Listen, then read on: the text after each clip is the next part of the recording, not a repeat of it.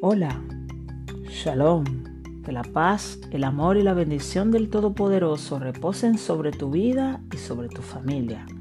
Yo soy Verónica Soriano y esto es Reflexiones de Podcast. ¿Cuál es el tamaño de tu tierra?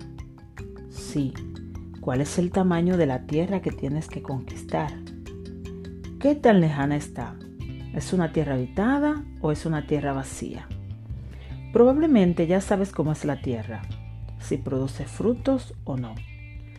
O probablemente hayas escuchado personas que te han dicho que esa tierra jamás podrás conquistarla, que está muy lejana, que no es tierra fértil para producir frutos, que te estás volviendo loco, que cómo vas a invertir tu tiempo en algo que no podrás adquirir, entre otras cosas. Quizás esas mismas personas te han dicho que no lo lograrás.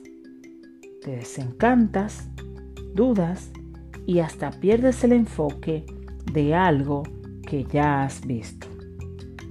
Y eso te lleva a querer volver atrás y a quedarte en el pasado, aun cuando ya has caminado. En una ocasión, un grupo de hombres fueron enviados a explorar una tierra.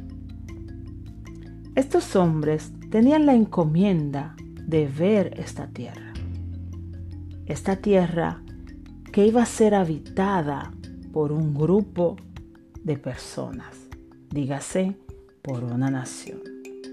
Se les había encomendado que tenían que explorar la tierra, tenían que observar, el pueblo que habitaba sobre ella, si era un pueblo fuerte o débil, si era mucho o poco, cuán numeroso era este pueblo, también cómo era el país que lo habitaba, si era bueno o era malo, cómo eran las ciudades que estaban en ellas, si eran ciudades abiertas, si eran ciudades fortificadas, cómo era la tierra, si era tierra fértil o era tierra débil.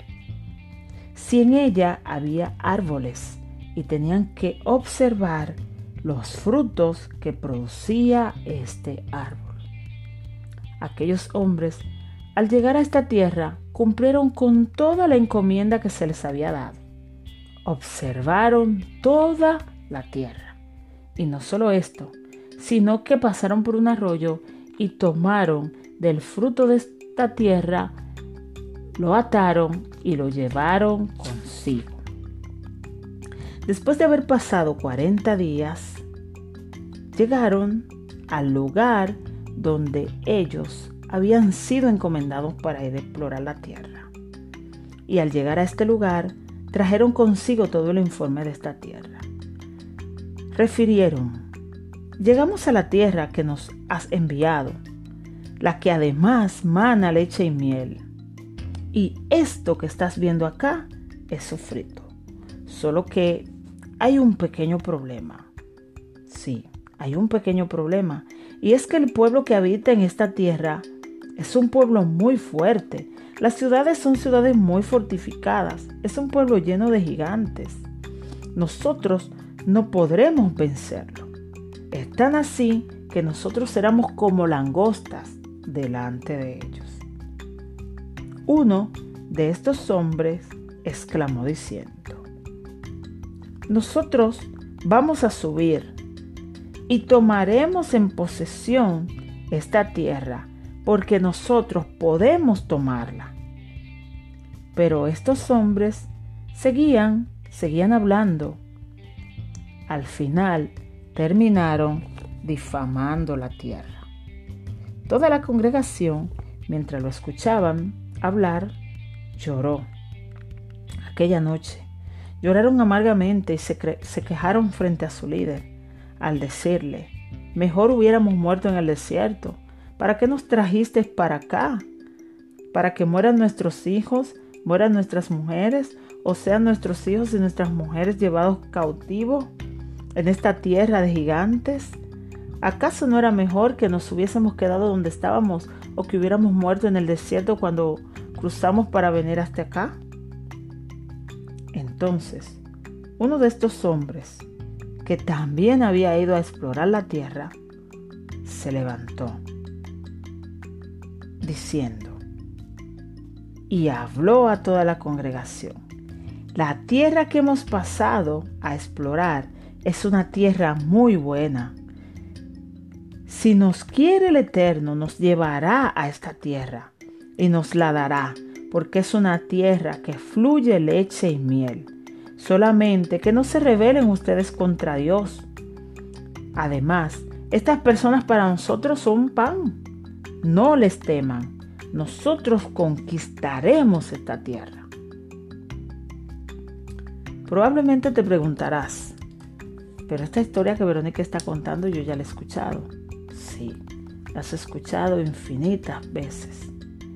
Números capítulo 13 y capítulo 14 narra la historia de Josué Caleb y los espías. Sí, estos dos espías que fueron llevados, enviados por Moisés a explorar la tierra de Canaán, la tierra que Dios había prometido entregar al pueblo de Israel. Pero si te fijas, estos hombres dudaron de Dios. Dudaron porque trajeron un informe completamente tergiversado de lo que era la realidad. Y esto fue un grave error que le costó prácticamente el que muchos de ellos no entraran a la tierra prometida. Probablemente, ¿cuántas veces en tu vida Dios te ha entregado un terreno? Y por los que has escuchado de lo que dicen otras personas, te debilitas y dudas aún habiendo visto todas las cosas que Dios hizo con tu vida. El pueblo de Israel había sido sacado de Egipto. Había sido alimentado por Dios en el desierto. Sus zapatos nunca se desgastaron. Una columna de nube iba encima de su cabeza para que no se quemaran del sol. En las noches eran alumbrados por una columna de fuego. Dios lo alimentó, Dios lo sostuvo, su calzado nunca se gastó. Pero aún así, seguían dudando del poder de Dios. ¿Cuántas veces nos pasa a nosotros esto? Que necesitamos que Dios nos muestre cosas aún habiendo hecho cosas grandes por nuestra vida. Hoy yo te quiero decir a ti que me estás escuchando. Dios ya te entregó una tierra. Que simplemente tienes que avanzar y conquistarla. No quieras volver atrás a tu pasado de donde Él te restauró y te sacó. Si Dios ya te ha dicho cuál va a ser tu promesa, simplemente tienes que creer. No importa la situación ni las circunstancias por las que esté pasando.